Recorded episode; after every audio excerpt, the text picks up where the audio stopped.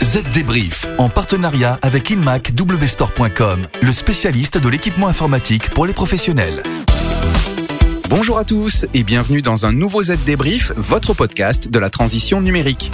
Bonjour Estelle. Bonjour David, bonjour à tous. Alors, de quoi va-t-on parler cette semaine? Eh bien pour commencer, on en sait un peu plus sur la nouvelle offre de Free pour les pros, les détails dans quelques minutes. On prendra des nouvelles d'Elon Musk, l'homme le plus riche du monde qui veut désormais vendre sa Tesla en bitcoins. Il sera aussi question du géant sud-coréen LG qui pourrait bien lâcher sa branche smartphone faute de résultats sur un marché ultra concurrentiel. On parlera du nombre de réunions auxquelles les salariés ont assisté l'an passé, pandémie oblige. Et enfin, on vous donnera quelques conseils pour que ces salariés continuent de rester chez eux s'ils le veulent, tout en rendant leur entreprise plus performante. Allez, le Z débrief, c'est parti. Les dernières infos.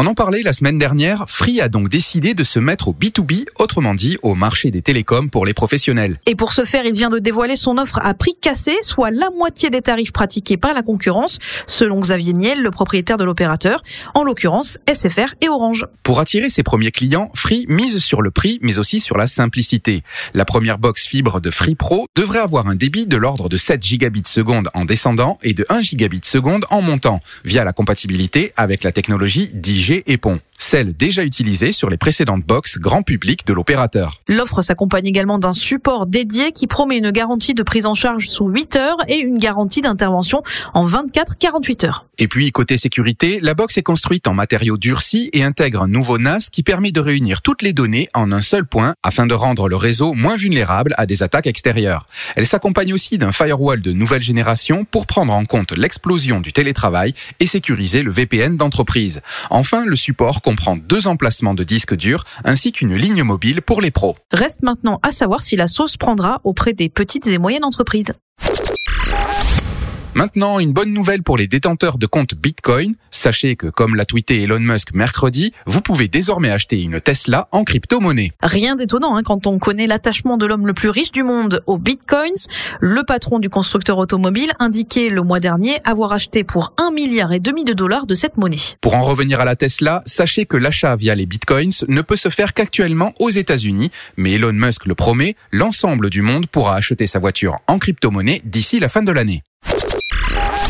Vous nous le disiez, David, LG pourrait renoncer au marché des smartphones. Et pour cause, cette branche de la firme sud-coréenne ne cesse d'être dans le rouge. Ces cinq dernières années, l'entreprise a accumulé plus de 3 milliards de dollars de pertes d'exploitation. Pour y remédier, elle avait décidé dès 2018 d'avoir recours à des sous-traitants chinois, une tendance qui s'est affirmée puisque l'an passé, la moitié des smartphones de LG étaient produits par des fabricants externes, mais ça n'aura pas suffi. Si dans un premier temps, la société s'est lancée dans les négociations avec Volkswagen AG et le géant vietnamien Vingroup JSC, L'heure semble être désormais à la fermeture pure et simple de la branche sud-coréenne dédiée aux smartphones. Et si ce coup d'arrêt peut passer inaperçu en Europe et plus particulièrement en France, où LG a décidé de stopper ses ventes, il en est tout autre aux États-Unis et en Corée du Sud, où la firme est classée dans le top 3 des smartphones. Aujourd'hui, en entreprise, la flexibilité et la mobilité sont essentielles pour répondre aux besoins d'interaction et de communication. Avec le PC Lenovo ThinkCenter Nano, optimisez l'espace de travail sans faire de compromis sur les performances et la sécurité.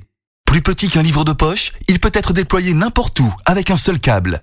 Découvrez le PC Lenovo ThinkCenter Nano chez inmacwstore.com. Le chiffre marché. Une nouvelle étude révèle que les salariés ont en moyenne eu l'an passé 4,24 réunions par jour, soit 26% de plus qu'en 2019. L'explication vient bien évidemment de la crise sanitaire et de la mise en place du télétravail. Cette étude, réalisée sur 7000 employés, révèle aussi que la productivité des salariés a progressé entre ces deux années. Dans le détail, elle a été plus élevée au cours des cinq premiers mois de l'année, mais elle a chuté à la fin du printemps et en été. Reste donc à savoir si le télétravail est vraiment la solution pour améliorer la productivité des entreprises et dans quelles conditions. Seul l'avenir nous le dira. Ça peut toujours être utile.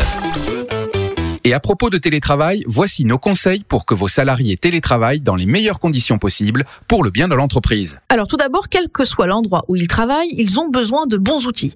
Vous devez donc être prêt à les équiper correctement, notamment en leur fournissant un ordinateur adapté au travail à domicile, une imprimante adaptée, tout comme des logiciels et un VPN pour assurer la sécurité des données. Ça ne semble pas sorcier comme ça, pourtant l'an passé, selon notre enquête, seule la moitié des employeurs ont fourni cet équipement à leurs salariés. Ensuite, il faut veiller à ce qu'ils différencient les heures de travail de celles qui n'en sont pas, histoire d'éviter les burn-out. Définissez à leur côté leurs horaires de travail et leurs priorités. Oui, mais n'abandonnez pas l'idée d'un horaire de travail fixe parce que les sollicitations extérieures au domicile sont plus importantes que lorsqu'on se rend dans les locaux de l'entreprise. Tant que le travail est effectué en temps voulu, le moment où il est effectué ne devrait pas avoir d'importance. Et pour savoir si le télétravail est à privilégier pour tel ou tel employé, rien ne vaut une grille d'évaluation. Vous y noterez la capacité de l'employé à s'autodiscipliner, à communiquer de manière efficace, à privilégier les priorités et à apprendre Conclusion, avec un peu de planification et de travail supplémentaire, votre entreprise devrait être plus performante avec des télétravailleurs satisfaits. Et voilà, le Z débrief, c'est terminé. On se retrouve bien évidemment dans une semaine. Pour ne rater aucun épisode, si ce n'est pas encore fait, pensez à vous abonner sur Spotify, Deezer ou Apple Podcast et n'hésitez pas à nous écrire sur le site zdnet.fr ou à nous interpeller sur les réseaux sociaux. Et puis si vous aimez le Z débrief, parlez-en à vos amis et dites-le nous en nous laissant des petites étoiles ou un commentaire sur votre application préférée. À la semaine prochaine. Bye bye. Z Débrief, en partenariat avec InMac WStore.com, le spécialiste de l'équipement informatique pour les professionnels.